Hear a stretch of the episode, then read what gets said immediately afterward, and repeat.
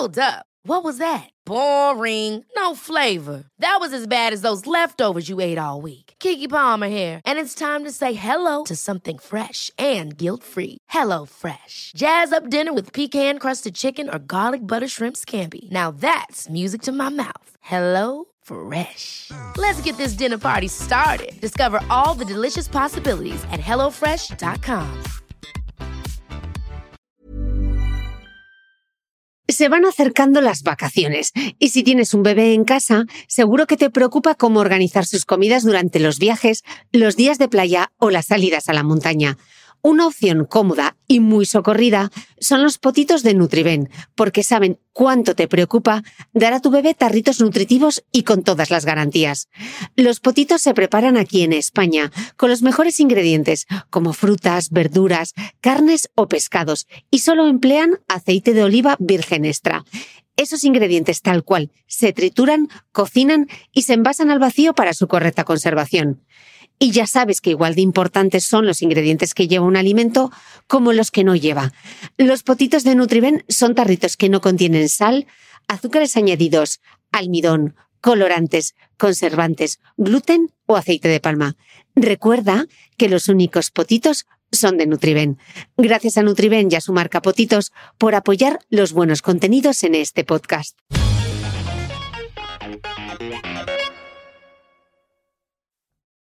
Si quieres descubrir mis apuntes de esta entrevista, mis notas personales y otras anécdotas de cómo se hace el podcast de Cristina Mitre, te invito a suscribirte a mi nueva newsletter a micrófono cerrado, donde compartiré material inédito de mi podcast y otras muchas cosas que solo podrás leer y escuchar allí. Suscríbete en www.cristinamitre.substack.com, te lo deletreo, www.cristinamitre.su bstack.com. Y todos los domingos recibirás en tu email mi newsletter a micrófono cerrado. Te dejaré también link directo en las notas del podcast que como siempre comparto en mi blog www.thebeautymail.es. Doctora Ana Molina, bienvenida al podcast. Bueno, Gracias por invitarme de nuevo, Cris, que es la cuarta vez que vengo. No puedo estar más contenta. Bueno, así me gusta, tomando nota de cuántas veces has intervenido ya en mi podcast, que estás desde la primera temporada, ¿eh? Y fui además de las primeras invitadas, ¿te acuerdas? Esa grabación que hicimos sobre belleza, un podcast eh, sobre belleza y cuidado de la piel, que grabamos allí en ese hotel de, de Barcelona cuando fuimos a la maratón, en pleno hall del hotel, con todo el mundo pasando alrededor. Y cuando conociste a Boticaria García por primera vez, que os presenté yo, que yo fui la alcahueta. No te quejarás. Que yo, como íbamos a una maratón y tú me hablabas de una tal Marian, yo pensaba que era Marian Hernán, la actriz y deportista, y cuando vi a Boticaria dije, ¿esta quién es? Yo estaba esperando a Marian Hernán y ya conocí a Marian García, Boticaria García, y de ahí surgió una bonita amistad y estoy súper agradecida por, por ello. Pues nada, Ana, vamos adelante porque hoy tengo más preguntas que pelos en la cabeza porque te diré que tengo casi 100 dudas acerca del maravilloso universo del pelo. Así que para no dilatar más,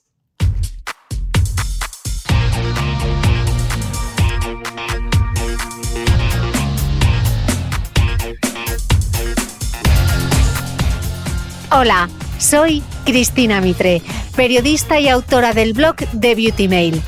Bienvenido a este nuevo episodio de mi podcast, un espacio semanal en el que entrevisto a grandes expertos de la salud y el bienestar para que aprendamos juntos a vivir mejor.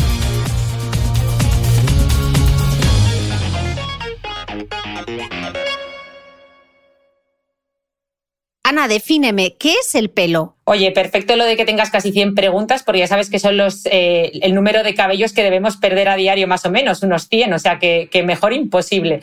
Pero sí, muy bien, yo creo que cuando decimos pelo, mm, la gente no entiende que para, para, los dermatólogos el pelo es la parte que vemos, ¿no? Y esa parte que vemos, eh, nosotros le llamamos tallo piloso o fibra capilar, y es la parte del pelo que no está viva, como quien dice, ¿vale? Está muerta.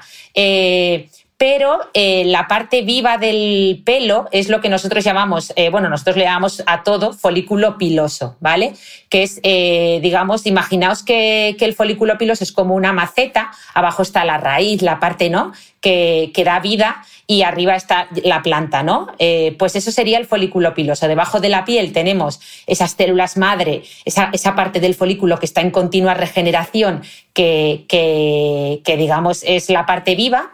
Y por fuera de la piel, una vez que, que se abre a la superficie, vemos la parte eh, muerta, los palmocitos, como dice mi jefe, que es ese tallo piloso. Y Ana, ¿el pelo respira? Porque a veces oímos que no hay que asfixiar el pelo o que el pelo se alimenta, porque también oímos que hay que nutrirlo. ¿Estos son mitos, son realidades? Nada, nada, ya sabéis que el pelo se nutre, como quien dice, a través de la circulación sanguínea que le llega por la parte inferior de ese folículo piloso, esa parte que está enterrada y está viva dentro de la piel. En concreto se llama papila dérmica y eh, esa papila está rodeada de pequeños vasos sanguíneos que le aportan todos los nutrientes, ¿vale? El pelo no respira y no lo podemos asfixiar por muchas más cosas que hagamos en superficie, ¿vale? Que mucha gente dice que se asfixia con las gominas, con las siliconas y un montón de mitos, como tú muy bien decías, que no son reales. ¿Y realmente hay que nutrirlo?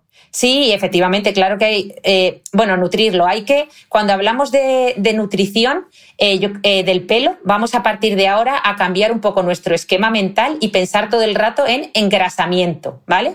Porque cuando hablamos de nutrición capilar, en el fondo estamos hablando de engrasar, de aportarle esos lípidos, esas grasas que el pelo tiene en superficie, que le aportan brillo, suavidad y que, y que hacen que, bueno, que, que se vea más, más bonito. Y, en verdad, cuando hablamos de nutrirlo, por lo menos desde un punto de vista estético, en verdad estamos hablando de engrasarlo. Mm. Y, Ana, si el pelo decimos que está muerto, ¿cómo es que crece y durante cuánto tiempo lo hace? Pues mira, esto es súper importante, ¿vale? Tenemos que entender que el pelo, sobre todo, no crece de forma continua, ¿vale? Sino que crece en ciclos. Esto es muy importante porque estos ciclos son diferentes según la zona del cuerpo. Por ejemplo, ya sabemos que las fases de este ciclo del pelo son tres principalmente, la fase de anagen, catagen y telogen. La más importante, la que dura prácticamente todo el tiempo, es la fase de anagen, que es la fase de crecimiento.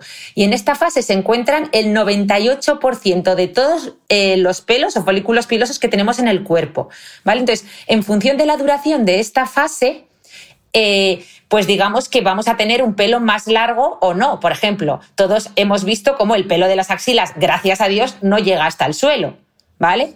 Eh, y esto es porque esta fase de crecimiento en las axilas dura mucho menos que, por ejemplo, en el cuero cabelludo. La fase de crecimiento en el cuero cabelludo dura hasta 10 años. Entonces, si el pelo crece unos 15 centímetros al año durante 7, 8 o 10 años de media, imaginaos la de pelo eh, tan largo que podemos llegar a tener en el cuero cabelludo, de ahí los recorguines. Aunque también os digo, como curiosidad, que esta moda del pelilarguismo, que por cierto lo ha puesto de moda una influencer que vive allí en Dubái como tú, eh, Mm, tiene varios inconvenientes. ¿eh? Ya sabéis que en China, eh, en los nuevos manuales de circulación de China, de China ya incluyen el pelo largo como, eh, bueno, o sea, como un factor, digamos, para multarte, ¿vale? O sea, no, no, lo recomiendan al volante porque se puede incluso enredar cuando abrimos la ventana con el volante o puede incluso quitarnos visión. Además, este pelo tan largo, ya sabéis que a veces terminas incluso comiéndolo, eh, que el desagüe de tu ducha parece Mordor, que, que para secarlo aquello parece siete años en el Tíbet. Bueno, ya sabéis que, que esto del pelilarguismo está bien, pero no os paséis que a veces es complicarse la vida. Em, y Ana, con el pelo ocurre como con la piel, que no, que la industria nos ha dicho que hay eh, piel grasa, piel mixta, piel sensible, eh, piel normal. ¿Ocurre lo mismo con el pelo? ¿Hay, pelo graso, pelo seco? Etcétera, ¿o no? Sí, a ver, eh, al final el pelo, digamos que se hidrata o esa, el pelo está cubierto de una capita de grasa que secreta en las glándulas sebáceas, igual que en la piel, esas glándulas sebáceas del cuero cabelludo. Entonces, es cierto que hay gente que produce más grasa eh, que otras y eso va a hacer que el pelo esté más graso o más seco. ¿Vale? Eh, sí que es cierto que, a nosotros nos gusta hablar más de estados del pelo, igual que sucede con la piel, que no, ya sabes que no nos gusta mucho la mm. clasificación. Claro, no nos gusta tanto la clasificación de los tipos de piel, aunque recientemente la doctora Bauman, que es dermatóloga, sí que ha descrito uno. Pero bueno, nos gusta más hablar de estados del pelo, en función sobre todo de las características ambientales, eh, ¿no? de los factores, pues si hay más humedad ambiental, etcétera. Entonces, también de la polución, las condiciones nutricionales, el estrés. Eh, o sea, que hay muchas mm. cosas que influyen en esos estados del cabello. Claro, justo te iba a preguntar por eso, Ana, porque ¿qué causa la diferencia entre los distintos tipos de pelo? La genética, la alimentación, las hormonas, ese esposoma del que tú nos hablaste en un podcast maravilloso. ¿Cuál es la clave? Pues mira, un poco lo mismo que sucede con, con la piel. Al final el folículo piloso es una estructura viva, muy compleja, que al final precisa de una homeostasis de muchos nutrientes para funcionar correctamente. Y encima la alopecia también es un fenómeno bastante complejo, ¿no? que tiene muchas causas. Al final el exposoma ya hemos visto que no solo influye en la salud de nuestra piel, sino que obviamente también influye en la salud de nuestro cabello. De hecho, eh, recientemente ya se han publicado los primeros estudios relacionando eh, el nivel de contaminación ambiental con la alopecia, que esto es bastante novedoso. Al final lo importante eh, para entender estos tipos de pelo y lo que influye es entender cómo, cómo funciona ¿no? la, fibra capilar. Esa fibra capilar que hemos dicho que está muerta y emerge del, del, pelo, pues mm, eso, tiene, tiene, tres capas, ¿vale? Que, son la corteza, bueno, la cutícula, que sería la más externa, la corteza y la médula, ¿no? Y el cómo se relacionan estas capas entre sí nos permiten explicar mucho de, lo que, bueno, pues que muchas de esas dudas, ¿no? Del día a día sobre mm. el cuidado del cabello y su aspecto. Eh, lo vamos a ir viendo paso a paso, Ana, pero respecto al color del pelo, eh, ¿qué da color al cabello? ¿Es la misma melanina que tenemos en la piel o es diferente? Justo, justo, es la misma, ¿vale? Ya sabéis que la melanina es un pigmento en su mayoría marrón negruzco, que es lo que conocemos como eumelanina. Luego hay otro segundo tipo de melanina que sería la feomelanina, que es más anaranjada, que está más presente en las personas pelirrojas. Pero en general casi todos tenemos eumelanina y es un, un pigmento marrón negruzco que está presente en la piel para protegernos del sol, pero también está presente en el pelo y es lo que le aporta color.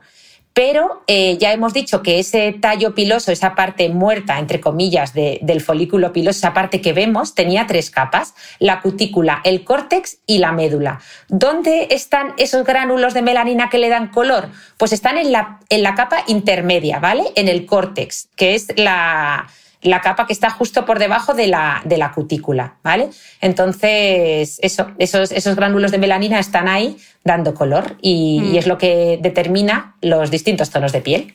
O sea, de piel de pelo.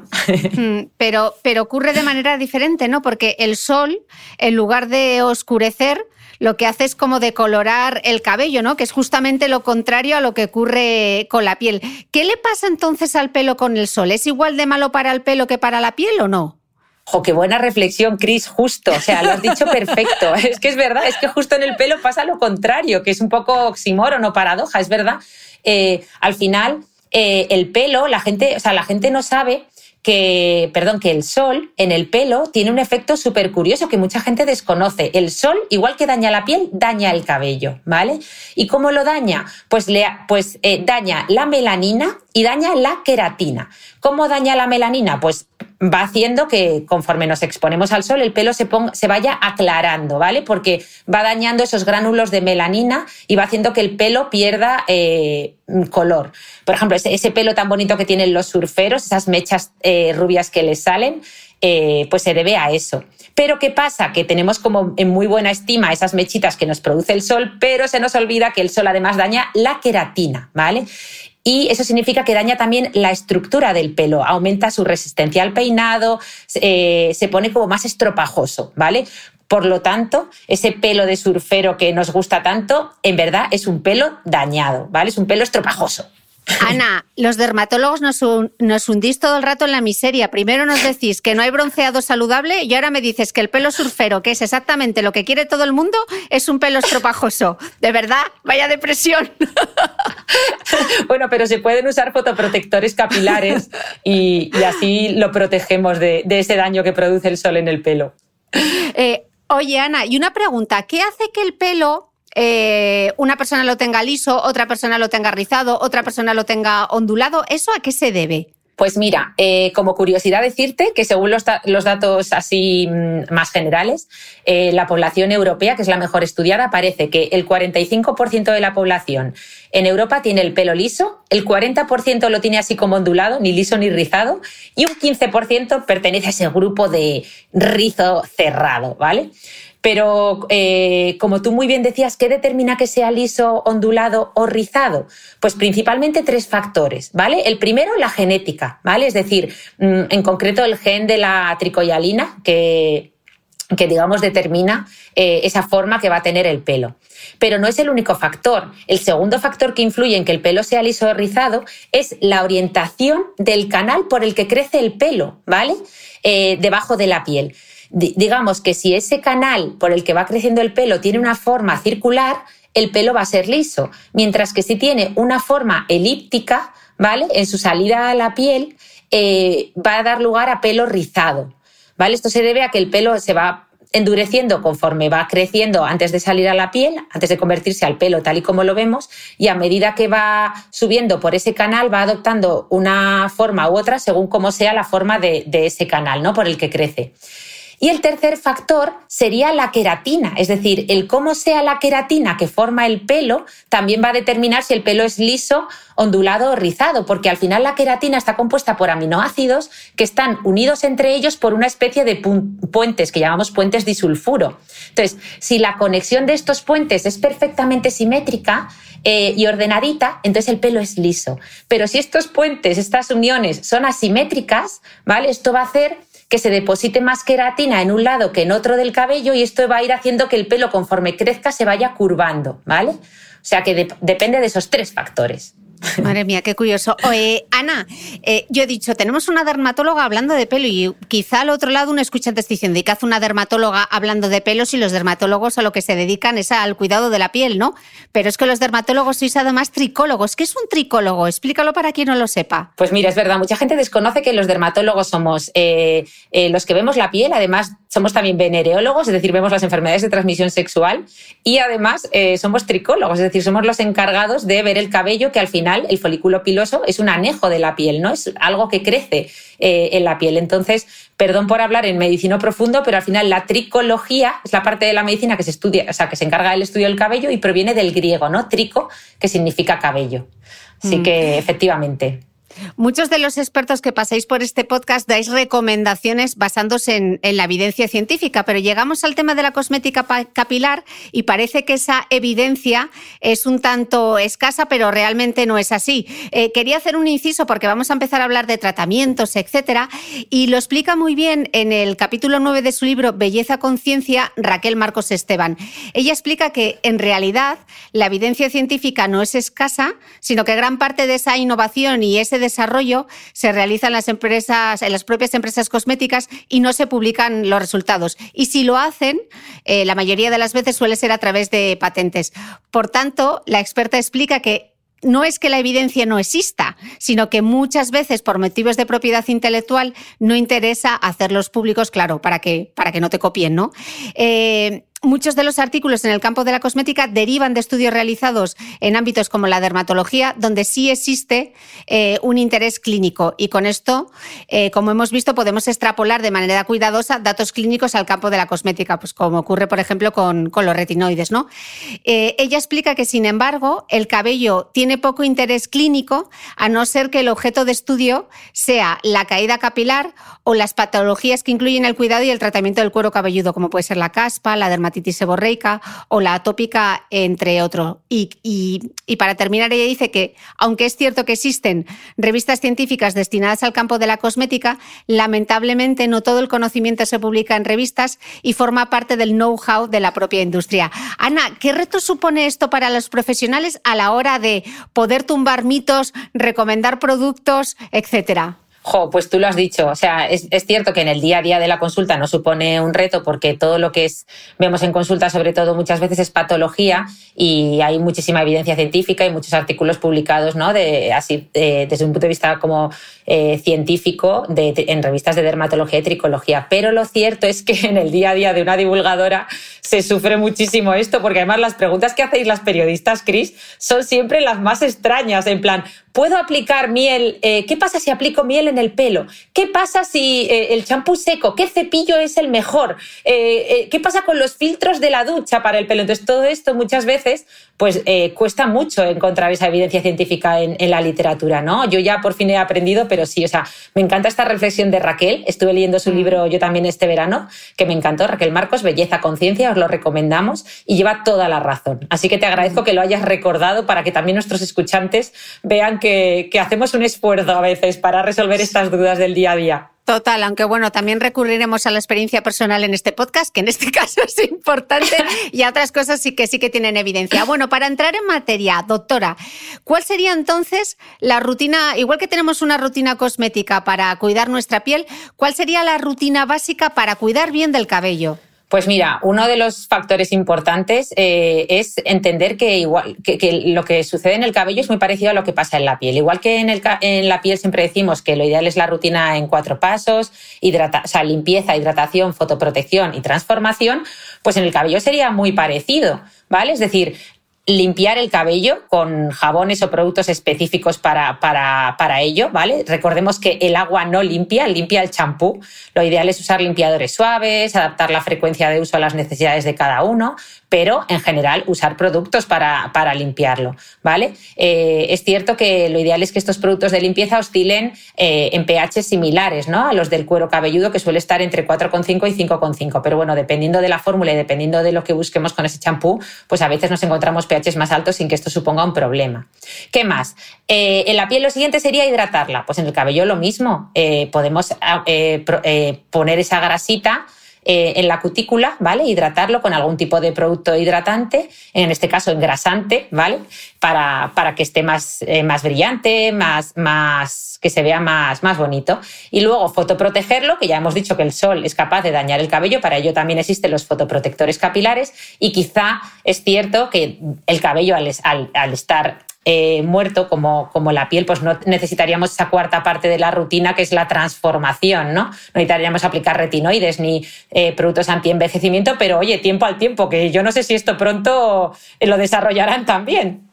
Puede cambiar la cosa. Eh, vale, Ana, la teoría suena fantástica, pero ahora vamos a intentar llevarlo a la práctica, ¿no? Porque uno se pone a intentar elegir un champú y aquello es eh, misión imposible. Hay tantos, porque ¿cómo sabemos cuál necesitamos?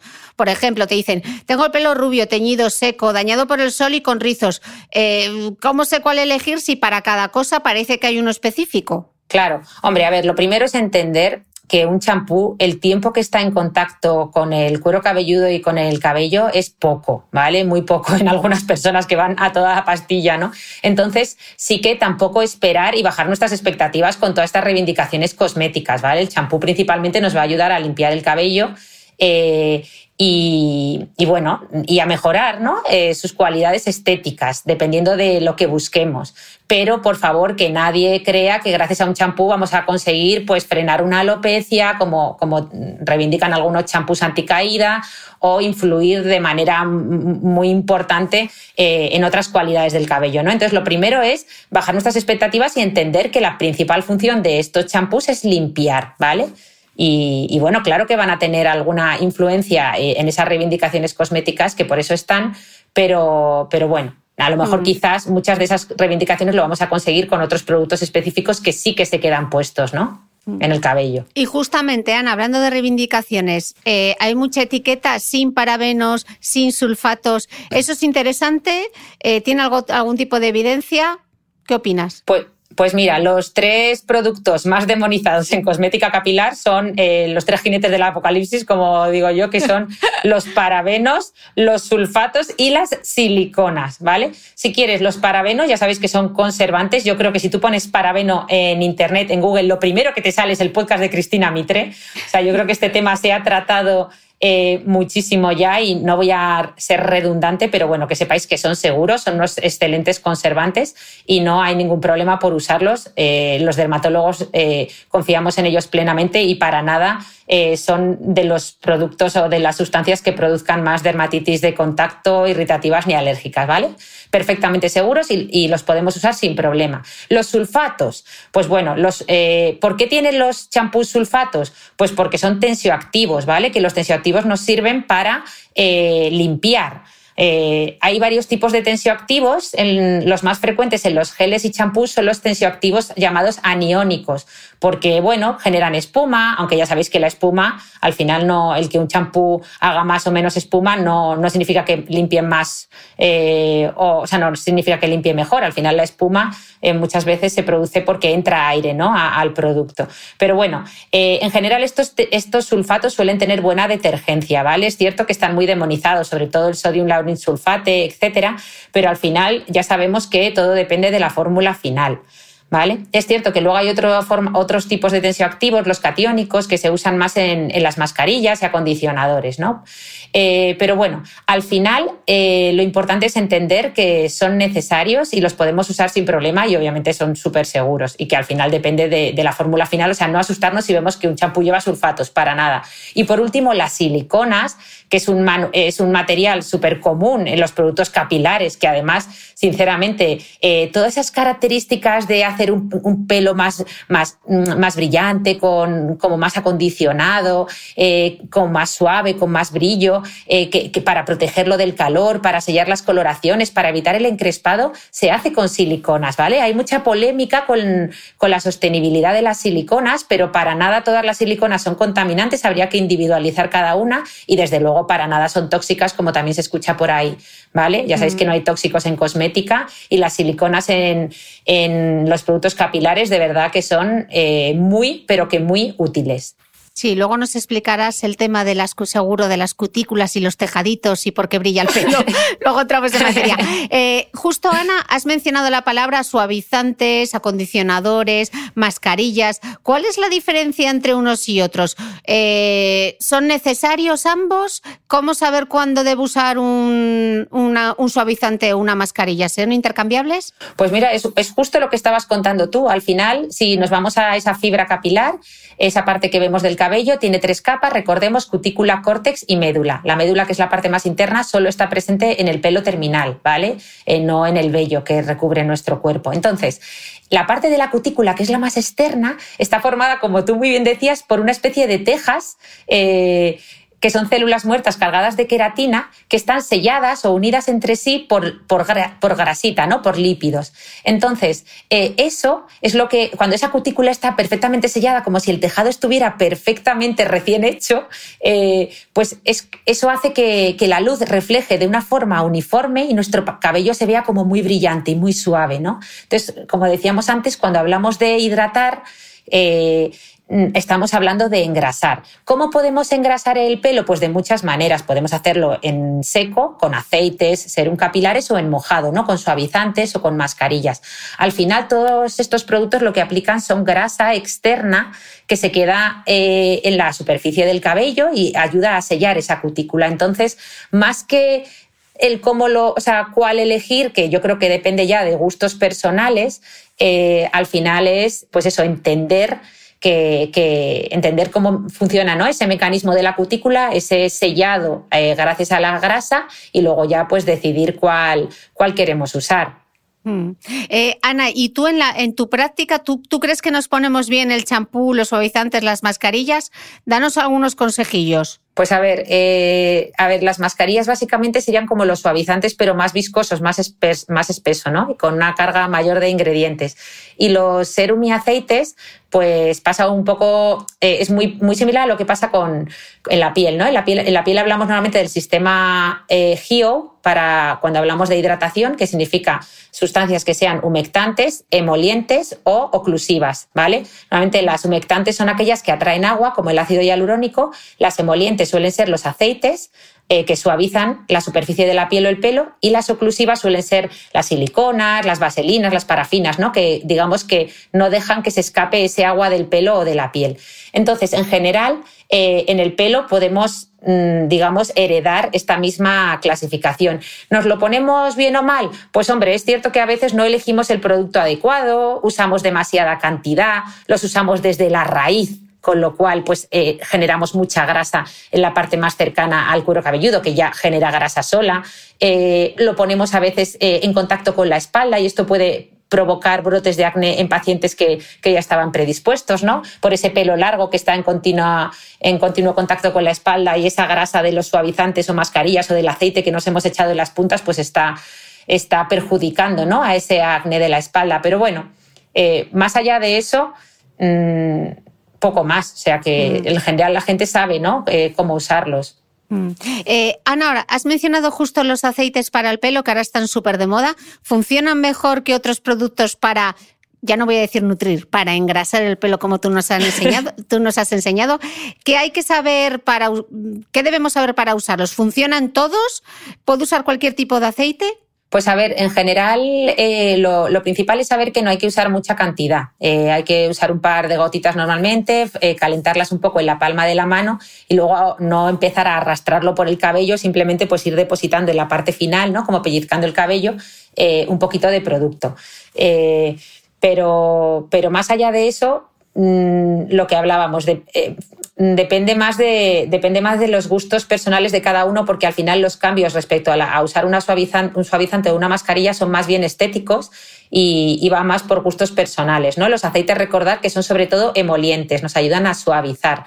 Eh, y quizás las siliconas eh, y otros, otros ingredientes que encontramos en suavizantes y mascarillas, pues a lo mejor eh, eh, nos hacen ese efecto más oclusivo. Pero al final la mayoría, lo importante es entender que la mayoría de los productos enfocados a la hidratación, entre comillas, del cabello, todos estos que estamos nombrando, en general suelen llevar ingredientes mm, completos, ¿no? que suelen incluir aceites en su composición, o sea, todo tipo de grasas. O sea que en general el que elijamos no, suele, nos va a ir bien si si sabemos cuál elegir, claro. Mm, eh, y Ana, ¿realmente un champú seco es un champú? ¿Cómo funciona un champú seco? Pues mira, eh, el champú seco, lo importante es entender que no es un champú, tú lo has dicho, ¿vale? El champú seco eh, no es una moda eh, guay de lavarse el pelo, no tiene nada que ver con lavar el pelo. De hecho, básicamente es un polvo secante y además es que no es nada nuevo. Es que nuestras abuelas ya se aplicaban talco o bicarbonato en el pelo para que absorbiera un poquillo la grasa y brillara menos, ¿no? Cuando estaba muy sucio. lo que pasa es que es cierto que si te pones talco o bicarbonato, pues va a quedar un residuo blanco, mientras que el champú seco está más mejorado, es, más es un polvo más transparente y absorbe la grasa sin que se note, ¿no? Pero lo importante es entender que es una solución temporal y que bueno, lo podemos usar en situaciones de emergencia, pero en general luego llegará un momento que vamos a tener que usar un champú y lavar en condiciones nuestro cabello si realmente queremos arrastrar toda esa grasa acumulada, restos de sebo, restos de células muertas y porquería de la polución, etcétera. Mm, entendido. Eh, Ana, lo mencionabas antes, lacas, gominas, toda esa batería de productos de, de, acabado que es infinita. ¿Dañan el pelo? ¿Hasta dónde pueden llegar los cosméticos? Nada, a ver, eh, pueden dañarlo desde un punto de vista estético, sobre todo los que llevan más contenido el alcohol, ¿no? Por ejemplo, las lacas suelen llevar más alcohol que las gominas y otros productos. Pero bueno, de ahí a que produzcan alopecia hay un gran paso, ¿vale? Es decir, no, producen alopecia eh, y no asfixian el cabello, ¿no? Todo eso son falsos mitos, o sea, mitos como tal, y, no hay ningún problema en usar estos productos, simplemente, bueno, pues si abusamos, pues al final llevan sustancias, pues como hemos dicho, los alcoholes y, otros ingredientes que sí que pueden terminar dañando levemente pues esa estructura ¿no? de la queratina del cabello y que, bueno, que pierda sus cualidades cosméticas, pero no nos deben preocupar desde un punto de vista más médico, ¿no? De que realmente se pueda incluso caer el pelo. Mm. Y Ana, ¿qué pasa con los cepillos? Porque hay como chorrocientas opciones ahora eh, y tú lo único que quieres es un cepillo o un peine. ¿Cuál elegimos? ¿Hay una guía para elegir el mejor cepillo? Pues mira, justo estuvieron hablando de esto en el, eh, en el Congreso eh, Nacional. ¿En serio? y sí, sí, sí, por la, porque la Academia Americana de Dermatología ha sacado unas recomendaciones, pero bueno, que más allá de todo lo que se lee en las revistas de belleza, la, la única recomendación que da la, la, Academia Americana de Dermatología es que uses un peine eh, de dientes o de cerdas anchas, ¿vale? Eh, porque esto va a desenredar el pelo, digamos, sin dañarlo, ¿no? Eh, y cuidando más un poquito la, cutícula. Pero bueno, en general, cuando te pones a leer las conclusiones que yo he sacado respecto a cepillos, en general parece que son un poquito más respetuosos, y perdón por lo de respetuoso, que a mí me da la risa cada vez que lo digo porque parece que, que saluden de, usted al pelo, pero bueno, que son un poquito más respetuosos los, los cepillos de madera, ¿vale? Con cerdas, ya hemos dicho, anchas, que además tengan eh, las puntas un poquito redondeadas de forma que no arañen eh, la piel del cuero cabelludo, sino que directamente la masajen, ¿vale? Y, bueno, y además en teoría la madera, según algunos eh, estudios, ayuda a disminuir esa energía electrostática que a veces se forma en el cabello. Pero bueno, ya te digo que las recomendaciones de la Academia Americana de Dermatología, la única que da es que tenga esos, esos dientes o esas cerdas más anchas, poco más. Mm.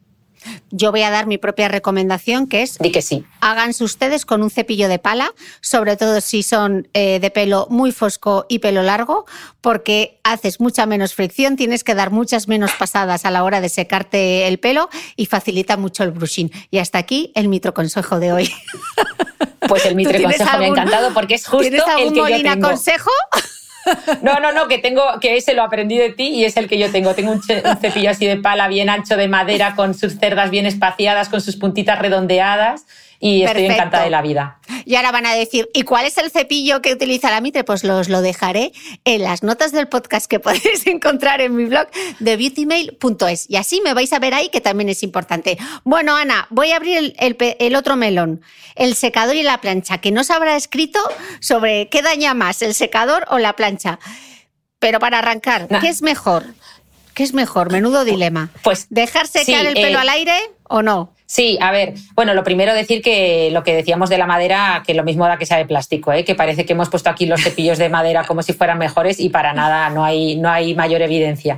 Pero bueno, respecto a lo de secar el pelo al aire con secador, que esto ya sí que es eh, la gran polémica en redes, pues mira, al final eh, lo que tenemos que tener en cuenta es la temperatura, ¿vale? La clave es la temperatura. A ver, la fibra capilar contiene agua de por sí, ¿vale? Y absorbe mucho más cuando la mojamos. Por lo tanto, al secarla, lo que pretendemos es evaporar ese agua que ha absorbido la fibra capilar.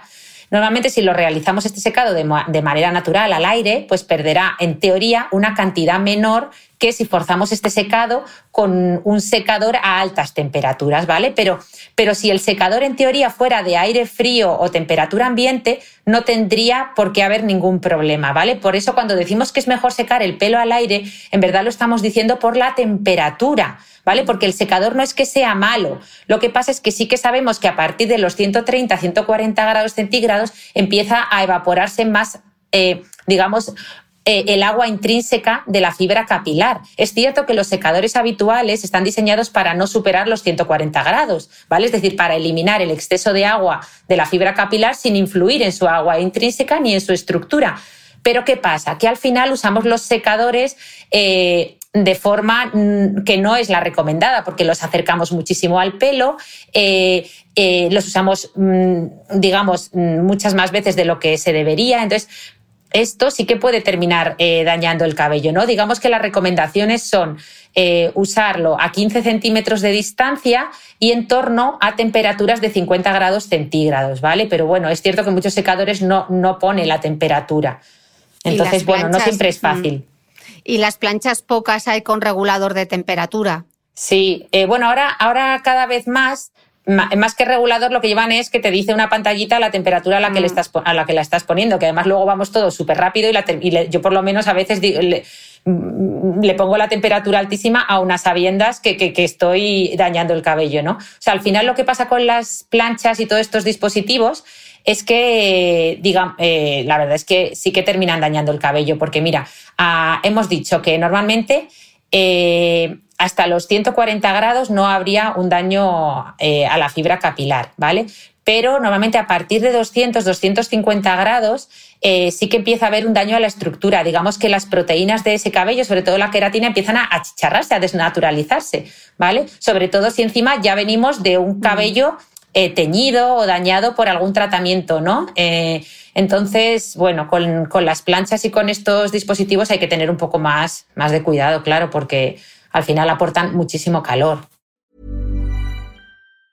Planning for your next trip? Elevate your travel style with Quince. Quince has all the jet setting essentials you'll want for your next getaway, like European linen, premium luggage options, buttery soft Italian leather bags, and so much more. And it's all priced at 50 to 80% less than similar brands. Plus, Quince only works with factories that use safe and ethical manufacturing practices. Pack your bags with high-quality essentials you'll be wearing for vacations to come with Quince. Go to quince.com slash trip for free shipping and 365-day returns.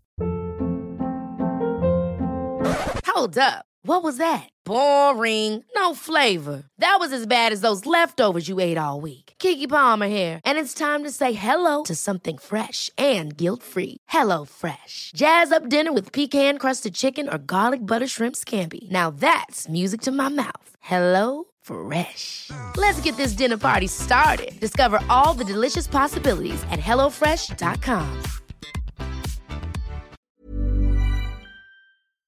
¿Sabías que los bebés son capaces de autorregularse y comer lo que necesitan? Hasta el primer año, la leche ha de ser su alimento principal, bien sea lactancia materna o artificial, y poco a poco podrán ir probando diferentes texturas y alimentos. Ahora, con buena temperatura, a todos nos gusta salir más de casa, y en verano pasamos mucho tiempo fuera, en la playa, la montaña o recorriendo el mundo. Si tienes un bebé que ya ha empezado con la alimentación complementaria, para esos momentos puedes contar con los diferentes tarritos que ofrece Potitos. Hay recetas para bebés desde 4 y 6 meses y solo llevan ingredientes como frutas, verduras, carnes o pescados que se trituran y se envasan tal cual. Los potitos de Nutriben son tarritos seguros, fáciles de conservar y transportar, ya que no necesitan refrigeración, tan solo mantenerse en un lugar fresco. Se calientan en microondas o al baño María, sin conservantes ni azúcares añadidos. Gracias a Nutriben y a su marca Potitos por ser nuestro mecenas del mes.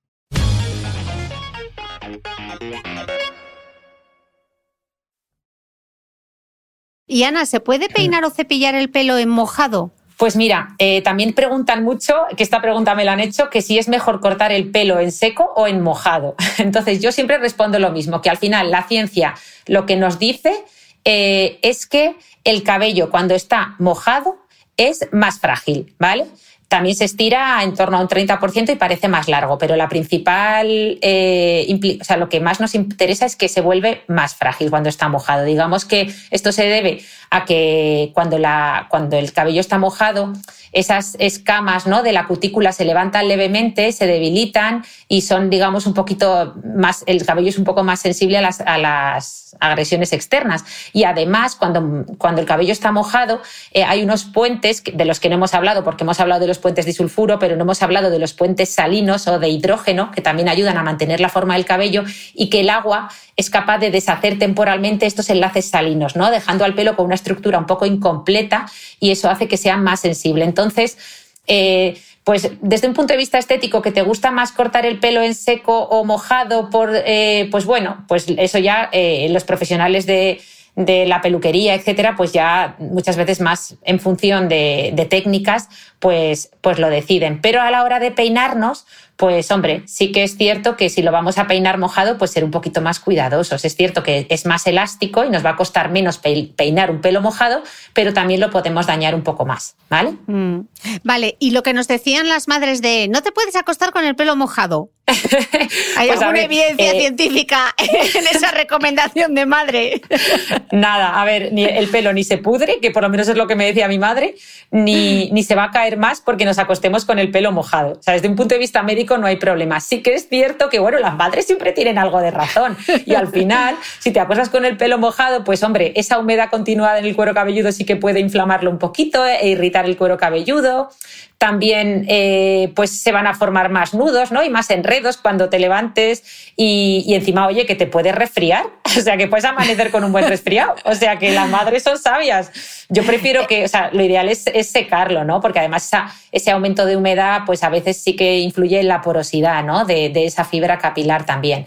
Pero vamos, en general, desde luego, desde un punto de vista médico, no, no hay problema si lo hacemos de vez en cuando. Hombre, hacerlo todos los días, pues, pues no. Vale. Y Ana, la razón fundamental, eh, porque hemos visto las causas genéticas del medio ambiente, pero quiero saber qué es lo que más pesa entre tener un pelazo o cuatro pelillos? Pues a ver, hombre, lo que más importa desde luego es la frase que decimos siempre, que soy muy pesada con este mensaje, pero es eh, el genoma más el exposoma, es decir, eh, eh, el pelo con el que venimos de fábrica genéticamente y luego todo el exposoma al que ese pelo, esos folículos pilosos, perdón, está están expuestos, ¿no? Cuando hablamos de exposoma ya sabéis que nos estamos refiriendo a todos esos factores ambientales, ya sean internos o externos a los que nuestro cabello está expuesto. Y con esto me refiero a hormonas, por ejemplo, los andrógenos que tienen mucha influencia en el cabello, contaminación, estrés, ¿vale? Todo eso influye también mucho en que tengamos mejor o peor pelo, sobre todo en cantidad, ¿verdad? Mm. Y Ana, una pregunta, eso de los bad hair days, los días de mal pelo, ¿eso existe o también es otro mito? Pues a ver, es un, es un, término que se utiliza mucho coloquialmente para describir esos días en los que tu melena te desquicia, ¿verdad? Pero bueno, no tiene una base científica como tal. No, al pelo no le da tiempo a cambiar tanto de un día para otro. Pero bueno, sí que es cierto que a veces los factores externos, por ejemplo, como la humedad relativa eh, que haya en el ambiente, por ejemplo, todos hemos visto que tienes tu pelo maravilloso, te vas a la playa y de repente encrespamiento a full. O sea que hay factores ambientales que sí que pueden mm, eh, producir un bad hair day temporal, ¿no? Vale, y la pregunta del millón, el, que esto le trae de cabeza a todo el mundo. Eh, las puntas abiertas, ¿por qué se abren las puntas del pelo y realmente se pueden evitar o no queda otra que pasar por la tijera? Pues a ver, muchas veces no queda otra ya que pasar por la tijera cuando pues tú piensas que esa parte del cabello hay veces que, claro, es pelo que lleva con nosotros ya casi 10 años, ¿vale? Es que a veces se nos olvida que es que yo creo que hay, que hay relaciones amorosas que duran menos, bueno, mucho menos. O sea, que tienes pelo contigo que lleva 10 años ahí. Entonces, eh, lo primero es entender la diferencia entre puntas abiertas y un pelo desfilado o descargado, ¿vale? Porque mucha gente viene y dice, tengo las puntas abiertas y lo que tiene es que le han hecho un tipo de corte en el que le han desfilado mucho las puntas y cuando eso crece, pues eh, se ve como muy pobre, ¿no? En la parte final.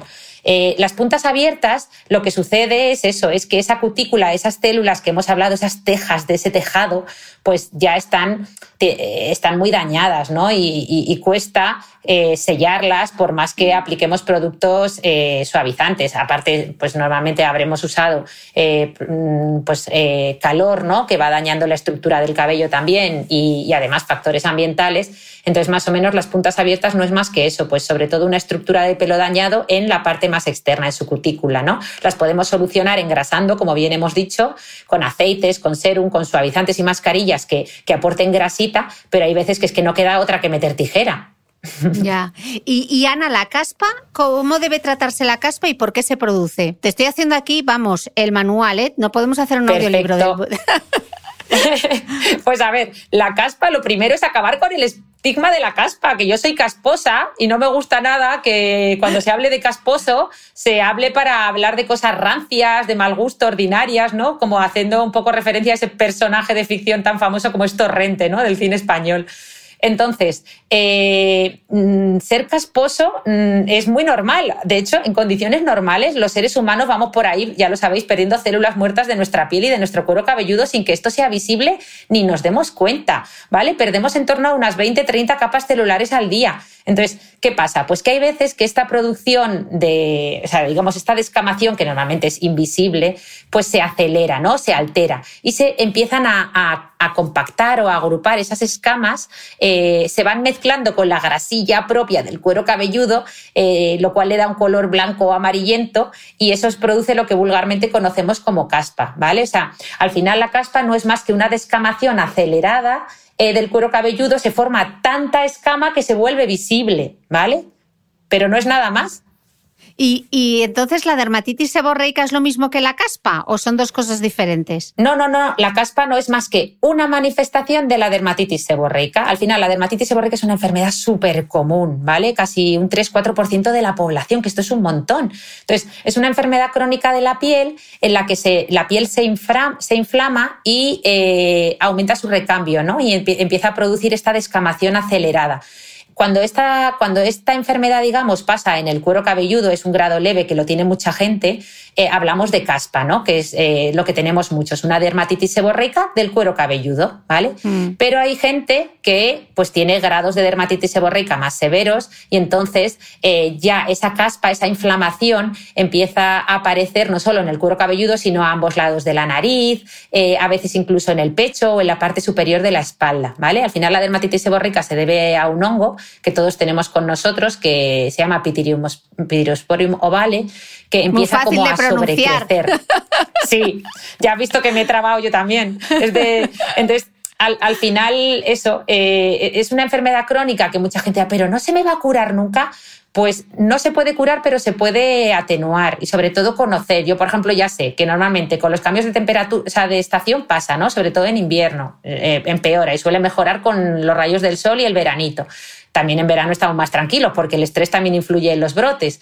También empeora mucho con el alcohol, dormir poco, los hábitos de vida poco saludable en general, ¿no? Entonces, bueno, que los pobres, todos los que nos estén escuchando y tengan dermatitis seborreica, es decir, tengan caspa, por ejemplo, en el cuero cabelludo, que sería el grado más leve de la dermatitis seborreica, que estén tranquilos, que hay muchas cosas que se pueden hacer, ¿vale? Para, para mejorarlo y mantener la raya.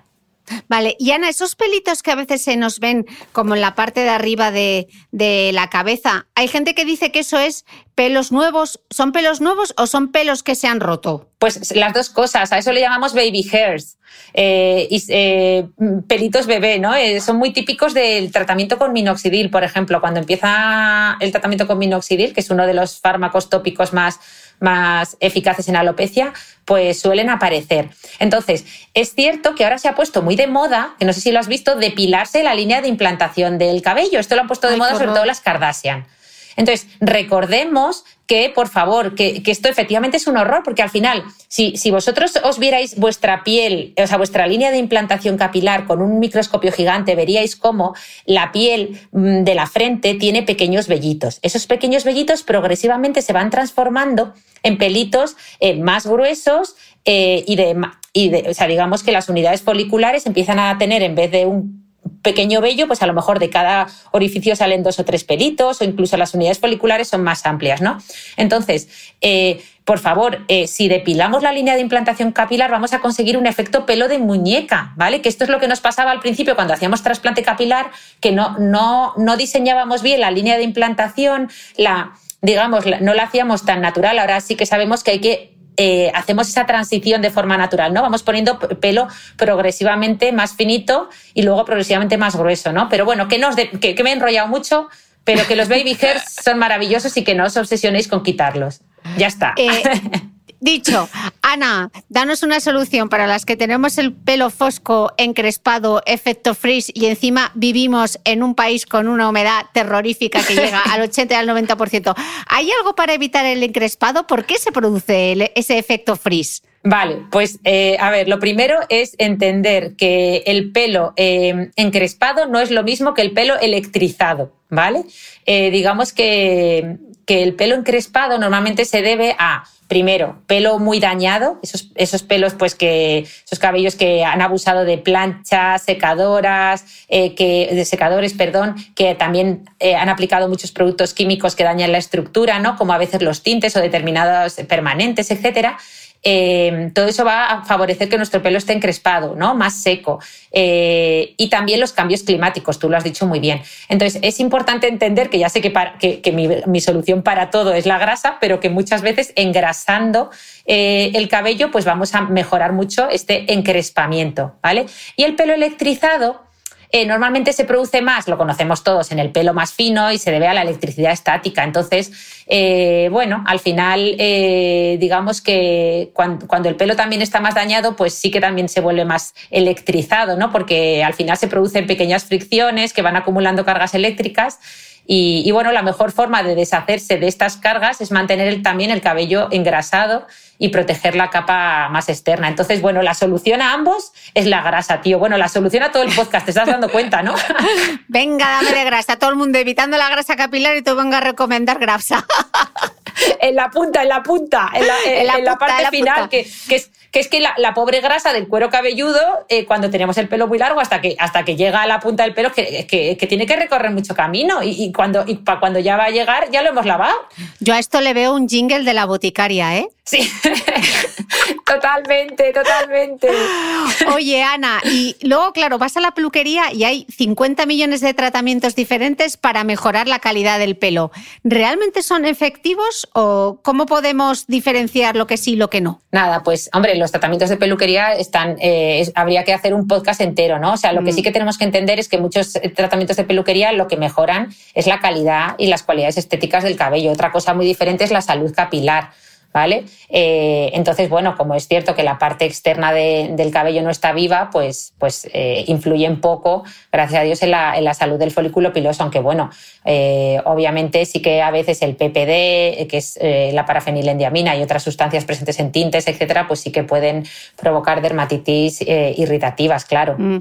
Ana, ¿qué pasa entonces, por ejemplo, con los tratamientos médico-estéticos, como la mesoterapia o el plasma rico en plaquetas? ¿Para qué sirven? Que también ahora están como muy de moda. Ah, pues mira, eh, básicamente cuando hablamos de mesoterapia nos referimos a dar pequeñas, pequeños pinchacitos con una aguja muy cortita eh, e inyectar alguna sustancia, ¿vale? Normalmente lo que inyectamos es dutasteride, que es un antiandrógeno que la verdad es que eh, mejora mucho pues, la alopecia androgenética y recientemente en el Congreso Nacional también han presentado muy buenos resultados en alopecia frontal fibrosante. Entonces, esta mesoterapia, estos pequeños pinchacitos, esta inyección eh, superficial de sustancias, también, eh, o sea, en vez de hacerla con estos medicamentos tópicos, podemos hacerla con nuestra propia sangre le sacamos sangre al paciente, la centrifugamos, nos quedamos con los factores de crecimiento que hay plaquetarios presentes en el suero y esto ha demostrado eh, eficacia también en algunos tipos de alopecia, ¿vale? O sea que eso sería el famoso tratamiento con plasma rico en plaquetas. Vale. Eh, Ana, me gustaría mm, hablar un poco, aunque tengo un podcast eh, que recomiendo desde aquí con el doctor Sergio Baños sobre la alopecia y que hablamos también de la alopecia femenina, me gustaría que incluyésemos un par de preguntas sobre el tema de la caída capilar que me parece bastante importante. Eh, Ana, ¿por qué se cae el pelo y cuándo es normal y cuándo mm, deben hacernos saltar todas las alarmas? Danos un par de trucos. Pues mira, el mejor truco es entender que el cabello se nos cae todos los días. Todos los días hay que perder en torno a 100, 100 cabellos al día porque somos animales el que tenga mascotas en casa habrá visto cómo tiene la casa llena de pelo, pues el que tenga una novia, como decía el meme, cuando, eh, te, cuando te casas conmigo, te casas conmigo y con mi pelo, ¿no? Vas a encontrar mis pelos por toda la casa. Pues eso es salud. Nuestro pelo está en continua renovación. Yo todos los días doy las gracias cuando quito ese pedazo de manojito de, pelo del cepillo, ¿vale? Eh, además, si encima tienen el pelo largo y oscuro, pues aún parece que se cae mucho más, ¿vale? Y si estamos varios días sin lavarlo o sin peinarlo, pues el día que lo hagamos, imagínate todo lo que vamos a encontrar. Entonces, eso es salud. Y luego, efectivamente, hay muchos tipos de alopecia, tanto masculina como femenina. Eh, que sí que pueden hacer que, se caiga el pelo, pero que para los cuales, pues bueno, están, están catalogadas y, para eso hacemos test y, pruebas y determinamos qué tipo de alopecia es y la tratamos. Mm. Y, Ana, ¿qué tratamientos hay efectivos para, para frenar la caída del pelo y la calvicie? ¿Realmente hay algo que sí, que sí funciona? Porque claro, tú vas y te puedes encontrar desde nutricosméticos hasta champús, hasta medicamentos. Pues mira, hay muchas cosas, pero desde luego lo más efectivo y por no decir casi único, bueno, no único, pero lo más, más, más efectivo de forma tópica es el minoxidil, ¿vale? El minoxidil siempre se ha aplicado en forma de loción, pero es que recientemente, desde hace unos años, y esto lo comentaban también en el Congreso Nacional, el minoxidil oral, es decir, tomado por boca, ha revolucionado por completo el tratamiento de la alopecia. Y fíjate que muchas veces, cuando hablamos de innovación, eh, pensamos en fármacos caros, en terapias biológicas, y fíjate cómo un medicamento que se conoce desde hace tantos años, que es un antihipertensivo, que ya no se usa para bajar la tensión arterial, pero como un fármaco así, tan sencillo, tan económico, eh, tan disponible, pues ha revolucionado por completo el tratamiento de la alopecia. Y luego, obviamente, como la mayor parte de alopecias, sobre todo en varones, son las alopecias androgenéticas, es decir, están relacionadas con esas hormonas masculinas, pues los antiandrógenos, sobre todo orales como finasteride, dutasteride, pues tienen unos resultados espectaculares y a mí a veces me da pena que muchos hombres siguen viniendo, eh, como el, otro día en el Congreso Nacional, el técnico de sonido diciéndome, no, no, estoy ya quedándome calvo, pero esto es que no hay nada que hacer porque mi padre era calvo y yo es lo que hay. O sea, me da pena que haya tanto desconocimiento aún sobre a que si se actúa pronto se puede tener ese, eh, un pelo maravilloso toda la vida, incluso siendo hombre. O sea, es que no hay que quedarse calvo sí o sí sin resignarse. Los calvos que no se resignen. Mira, esto nos da también para camisetas como lo del tema de la caspa.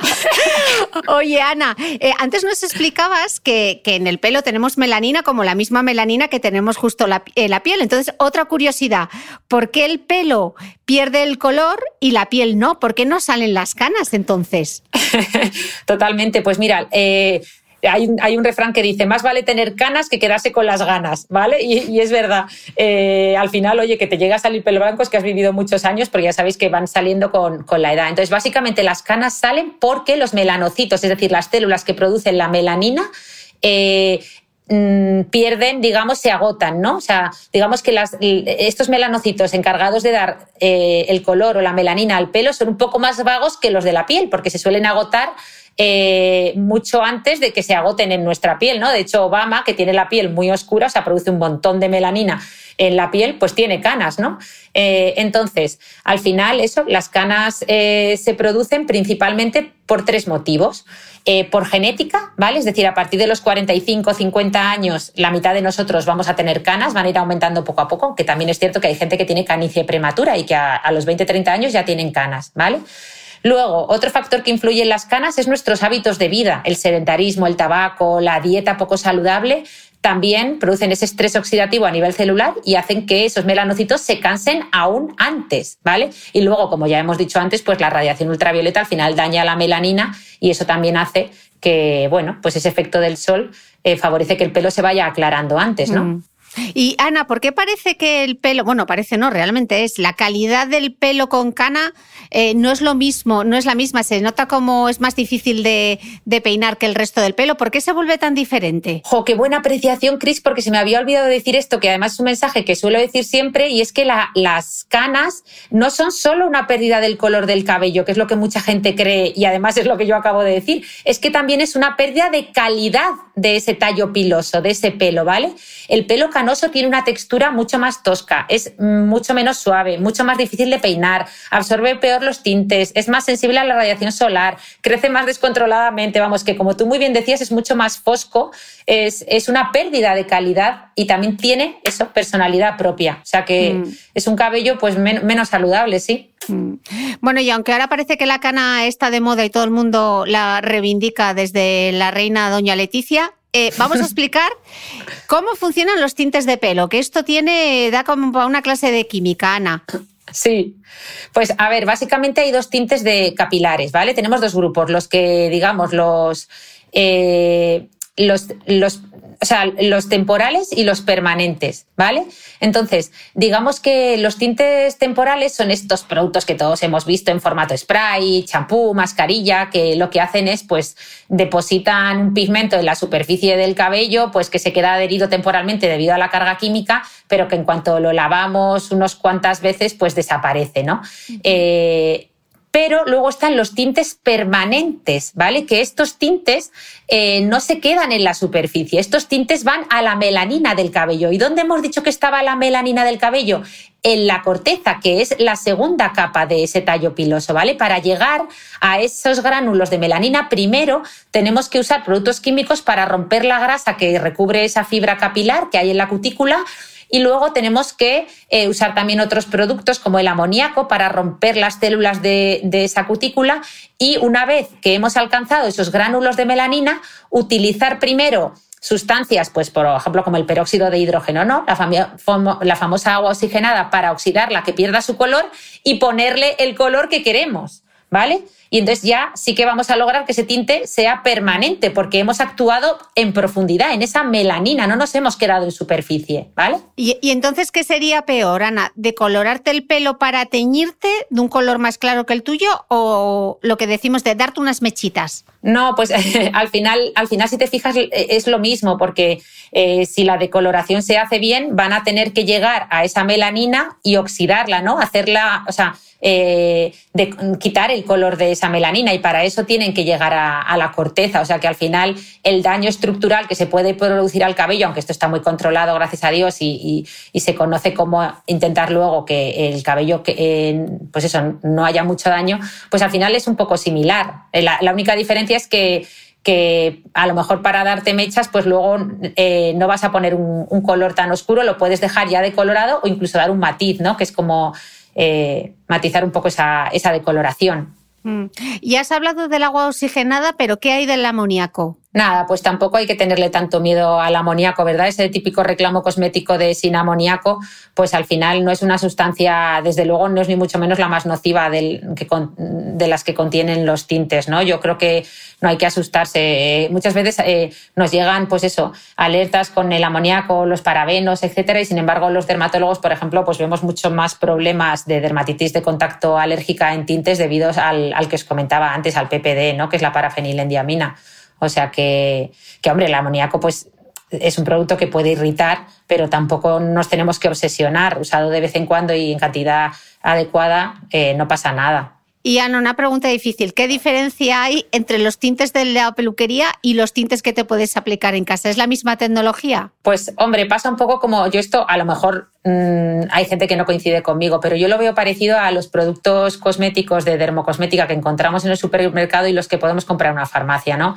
Primero que tienes el, asesoramiento por parte de una persona que, que, conoce el tema, ¿no? En este caso, pues en dermocosmética estarían los farmacéuticos y, eh, especializados en dermofarmacia y aquí tenemos a todo el sector de los profesionales de la peluquería, ¿no? Eh, y luego, pues sí, a ver, los productos que podemos comprar para el cabello en un supermercado cumplen su función, ¿no? Pero al final son fórmulas más básicas. Eh, entonces, bueno, no pasa nada, cumple su función. Es como un fotoprotector que compres en supermercado. Pues sí, tiene a lo mejor óxido de zinc o óxido de titanio, te protege del sol, pero bueno, no es una protección 360. O sea, digamos que los productos de peluquería, pues normalmente hilan un poquito más fino como pasa con la dermocosmética de farmacia. Y Ana, ¿cada cuánto tiempo podemos teñirnos el pelo sin dañarlo? ¿O eso no existe. Mm, hombre, a ver, siempre va a haber un daño. Al final son productos químicos que van a modificar la estructura eh, del pelo, o sea, la queratina o la melanina, ¿no? Entonces siempre hay un daño, pero bueno, eh, no, hay una, no sabría decirte una cifra exacta, pero obviamente hacerlo con prudencia, especialmente si hablamos de tintes permanentes o de permanentes, es decir, de tratamientos tipo la permanente, ¿no? Que dañan la, o sea, que cambian la estructura del cabello.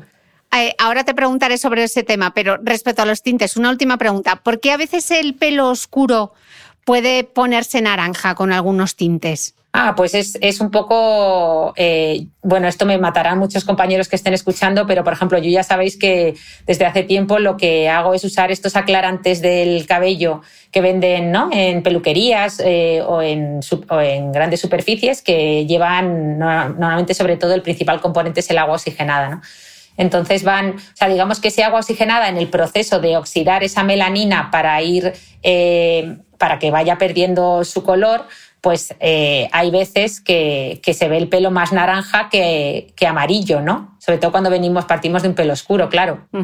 Eh, Ana, hemos visto las modificaciones de la fibra capilar que podemos hacer con los tintes, pero el mundo capilar da mucho juego. Podemos hacer incluso más cosas que es cambiarle, cambiarle la forma. Has mencionado el tema de las permanentes. Explícanos cuál es, em, cómo funciona una permanente y cómo funciona un alisado. ¿Es diferente la tecnología? ¿Qué es lo que ocurre? Pues mira, me acuerdo que Raquel en su libro decía, no hay nada más, o bueno, no sé dónde lo leía, no sé si fue exactamente el libro de Raquel, pero decía, no hay nada más ochentero que una buena permanente, y es verdad. Nada, eh, las permanentes y estos tratamientos eh, son todo cuestión de química. Aquí, en, al contrario que los tintes, aquí el objetivo ya no es la melanina, aquí nuestro objetivo es modificar la queratina, ¿vale? Recordemos que es la proteína principal que forma el cabello, y esta proteína a su vez está formada por aminoácidos, que son, digamos, las estructuras que componen las proteínas, que están unidas están unidos entre sí por esos puentes disulfuro. Entonces, básicamente, lo que hacemos en, cuando queremos cambiar la estructura de esta queratina o la forma del pelo, lo que hacemos es romper esos puentes mediante eh, reacciones eh, de oxidación-reducción, ¿no? Eh, y una vez que hemos roto esos puentes con esas sustancias químicas, pues usamos otras sustancias químicas para, para volver a unir esos puentes en la forma que queramos. Obviamente, digamos, para romper esos puentes normalmente usamos sustancias que contienen azufre ¿no? en su estructura, como el sulfito de sodio, y luego volvemos a unirlos con perborato sódico, por ejemplo. Eh, pero claro, entre estos dos pasos, normalmente el cabello lo hemos enroscado o lo hemos puesto en algún tubo o, eh, algo que le dé la forma que el, nueva que queremos obtener. No sé si se ha entendido bien. Pero es básicamente romper esos puentes, poner el cabello en la forma que queremos que quede, pues por ejemplo con un tubo famoso de permanente, y luego volver con, con otras sustancias químicas a volver a unir esos puentes para que adquiera ese, eh, esa forma. Sí, destruir los puentes para volver a construirlos. Y sería exactamente la misma tecnología igual aplicado al alisado, ¿no? Sí, eh, al final eh, en el alisado es cierto que se puede hacer simplemente con calor, si queremos un alisado temporal, ¿vale? y si queremos un alisado permanente, pues efectivamente necesitamos recurrir a la, a la química otra vez. Tenemos que usar los famosos relajantes capilares, que son sustancias que se aplican durante un tiempo y, digamos, quitan todos esos puentes y eliminan las ondas y toda la forma que haya en la fibra capilar previamente, dejando el cabello completamente liso. Eh, y, más o menos ese, es el mecanismo, claro. Mm. Eh, Ana, volvemos entonces al tema de los reclamos, porque claro, tú ves tratamientos que, que, son para alisar el cabello que se llama taninoplastia, hablan también de botox capilar, eh, ácido hialurónico para el cabello, parece que le damos cosas como de, del mundo de la cosmética y del mundo de la medicina estética para llevarlo al cabello. Eh, acláranos esto. Pues nada, al final casi todos estos eh, eh, tratamientos eh, suelen ser mm, tratamientos enfocados a alisar el cabello en su mayoría obviamente no llevan Botox, el Botox capilar, ni, ácido hialurónico, o sea, eh, o sea no, no, rellena como un ácido hialurónico cuando lo inyectamos. Básicamente lo que supone, o sea, lo que sucede es que cuando es verdad que cuando hacemos estos alisados, pues estas técnicas, las técnicas más tradicionales, pues eran más agresivas con la fibra capilar, ¿no? La dejaban destrozadita viva, por, eh, por decirlo de alguna manera. Entonces sí que es cierto que no paran de surgir un montón de alternativas diferentes, como los alisados brasileños, los alisados japoneses, eh, y un montón de, tratamientos con estos nombres tan rimbombantes que al final, bueno, pues tratan de, mejorar este daño, ¿no? De que cada vez, digamos, innovamos en, distintas técnicas. Por ejemplo, en el alisado brasileño se usa queratina que se queda eh, adherida al cabello eh, cuando se cristaliza la fibra con ayuda de aldehído y, un calor, ¿no? Pues son, digamos, técnicas diferentes para intentar dañar menos la fibra capilar, detrás de las cuales, pues obviamente también hay muchísimo marketing, claro. Mm. Em, Ana, no hemos mencionado las extensiones que siguen estando de moda. Ay, pues gracias por mencionarlas, porque las extensiones, con las extensiones sucede una cosa, que son maravillosas, yo las recomiendo muchísimo a pacientes con alopecia, porque a veces se nos olvida que el mejor tratamiento para una alopecia que esto se lo digo mucho yo a los residentes, eh, no es eh, un, medicamento, es que muchas veces son los, las soluciones cosméticas, es decir, hacer un microblading de cejas o poner una peluca o incluso unas extensiones, a veces tiene un impacto mucho mayor en esa paciente que estar medicándola con, fármacos que a veces no consiguen eh, un efecto tan, tan importante en su calidad de vida como, como todos estos temas cosméticos. ¿no? Pero ¿qué pasa con las extensiones? Que son maravillosas, pero sí que tenemos que tener en cuenta que es importante que no pesen, ¿vale? Este, esta, esta noche vieja Cristina Pedroche con unas extensiones de diamantes que yo digo, ¿con qué nos sorprende esta noche vieja? Eso, pues yo pensé que no se ponga esto de moda, porque tenemos que recordar que existe la alopecia por tracción, ¿vale? La alopecia por tracción se produce cuando eh, hacemos coletas muy apretadas o colgamos algo del pelo que pesa mucho. Esto produce una tracción, como dice su nombre, continua del pelo y el pelo se, va por arrancamiento, ¿vale? Entonces, normalmente se produce una alopecia temporal por ese arrancamiento, pero si esto es de manera continuada, si siempre hacemos coletas muy apretadas o nos ponemos extensiones que pesen mucho con este tipo de brillantes, pues al final esta alopecia va a ser permanente. ¿eh? O sea, que, que, por favor que la gente conozca la existencia de esta alopecia, que no es un mito y que es importante eh, tenerla en cuenta. Vale. Ana, como llevamos casi una hora y diez, te quiero hacer una parte de la entrevista. Eh, pregunta rápida, respuesta centella.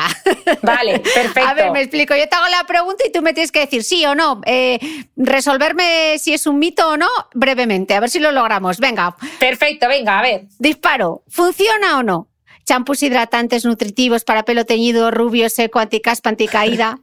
pues funcionan para limpiar eh, y, bueno, funciona, sí, funcionan, pero la, mitad de los reclamos cosméticos, no, tener tanta, tantas expectativas con los champús, no les da tiempo.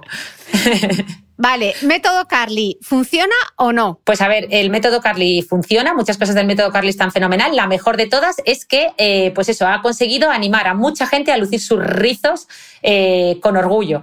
Pero bueno, hay muchas eh, cosas que recomienda que tienen evidencia científica y muchas otras que no. Habría que ver una por una cada recomendación. Pero en general, para mí está fenomenal que exista. El NOPU, definos primero qué es y luego cuéntanos si funciona o no. Pues el método NOPU consiste en dejar de utilizar champú eh, u otras sustancias para lavar el cabello. Eh, surgió como algo, pues desde un punto de vista como de la ecología, pero al final se ha transformado en un, en un movimiento más quimiofóbico, ¿no? Más que eco-friendly. Entonces, eh, sinceramente, para limpiar el pelo, el agua sola no limpia. O sea, algo, algo de jabón, champú, tensioactivos hay que usar y no hay que tenerles ningún miedo y, no hay problema. O sea que yo el esta, esta tendencia paso.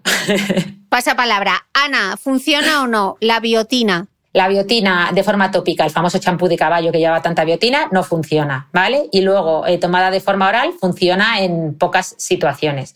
Es decir, la mayoría de, de, las personas que tomen un nutricosmético con biotina no va a dejar de caérseles el pelo, ¿vale? Mm. Es más, tenemos que tener una alerta con estos productos de biotina. Por favor, si los estáis tomando de forma oral, avisad a vuestros médicos, porque muchas veces los tomamos over the counter, que se llama, es decir, sin prescripción médica, los compramos directamente en la farmacia y eh, a veces esta biotina que tomamos de forma oral interfiere en la analítica, por ejemplo, con las hormonas tiroideas, con la troponina, si tenemos un infarto. O sea, avisad a vuestros médicos que lo estáis tomando. Redoble de tambores, que esta pregunta es importante y se repite mucho en redes sociales. Nutricosméticos en general, vitaminas, minerales, etcétera, para el cabello, ¿funcionan o no? Pues aquí te propongo eh, grabar otro día o lo que sea, porque en general eh, aquí hay que individualizar, hay tantos. Los nutricosméticos capilares funcionan si hay una alopecia carencial, generalmente, ¿vale? Si no hay una alopecia carencial, pues habría que, habría que ver, pero en general, nutricosméticos hay tantos, el colágeno, eh, bueno, tenemos los fotoprotectores orales, y además cambia tanto y se va actualizando tanto la, bibliografía que yo creo que habría que repasar uno a uno eh, y ver cuál es realmente, cuál es la evidencia científica detrás de cada uno. Pues si te parece, doctora, te vuelvo a invitar al podcast para que sea el sexto podcast que ya hemos grabado juntas y hagamos un único episodio de Nutricosmética. ¿Te parece? Perfecto, perfecto. Si tus escuchantes no, terminan hasta las narices de mí, yo feliz, feliz. Nos lo van a decir en comentarios. Tú no te preocupes que lo van a pedir. Eh, Ana, ¿los serums para las puntas abiertas funcionan o no? Sí, sí funcionan. Ya lo hemos dicho, grasita, grasita, y para sellar la cutícula. Di que sí. Claro que funcionan.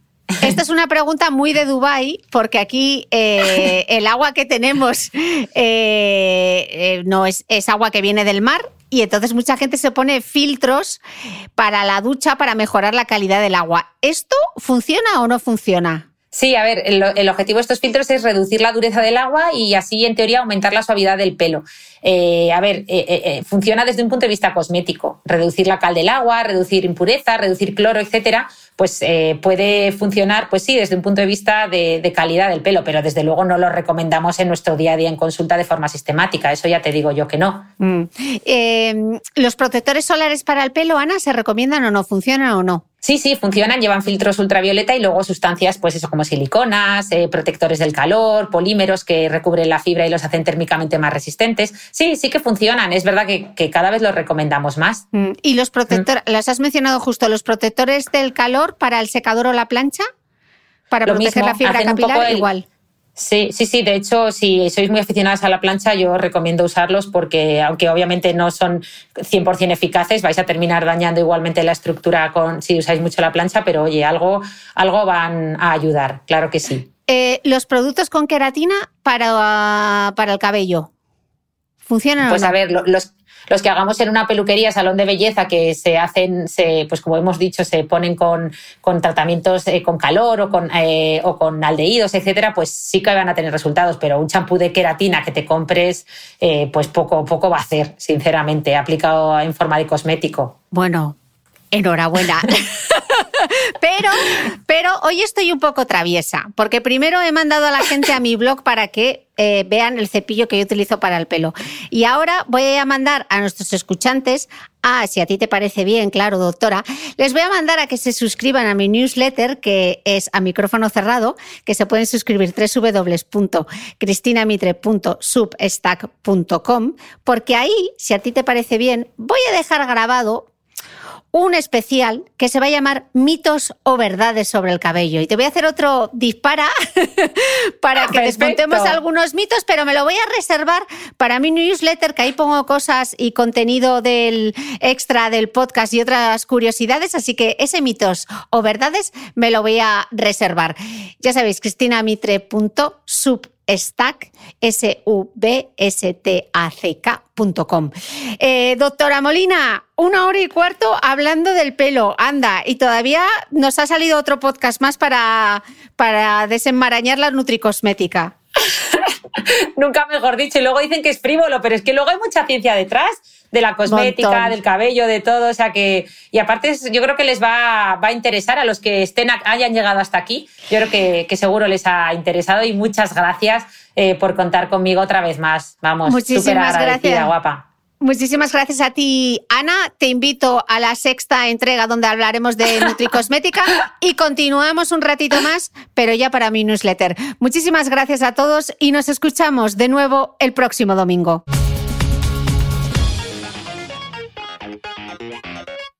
No olvides que todas las notas de este capítulo están en mi blog de beautymail.es. Además, si no quieres perderte ninguna entrevista, suscríbete al podcast de Cristina Mitre en tu reproductor de podcast habitual. Y un último favor, si me escuchas en Apple Podcast, regálame unas estrellas y déjame una reseña, porque así ayudas a que este podcast siga creciendo. Muchas gracias y nos escuchamos de nuevo el próximo domingo.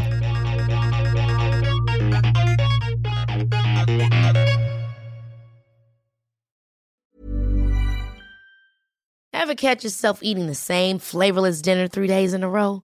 Dreaming of something better? Well, HelloFresh is your guilt-free dream come true, baby. It's me, Kiki Palmer. Let's wake up those taste buds with hot, juicy pecan-crusted chicken or garlic butter shrimp scampi. Mm. Hello Fresh. Stop dreaming of all the delicious possibilities and dig in at HelloFresh.com. Let's get this dinner party started.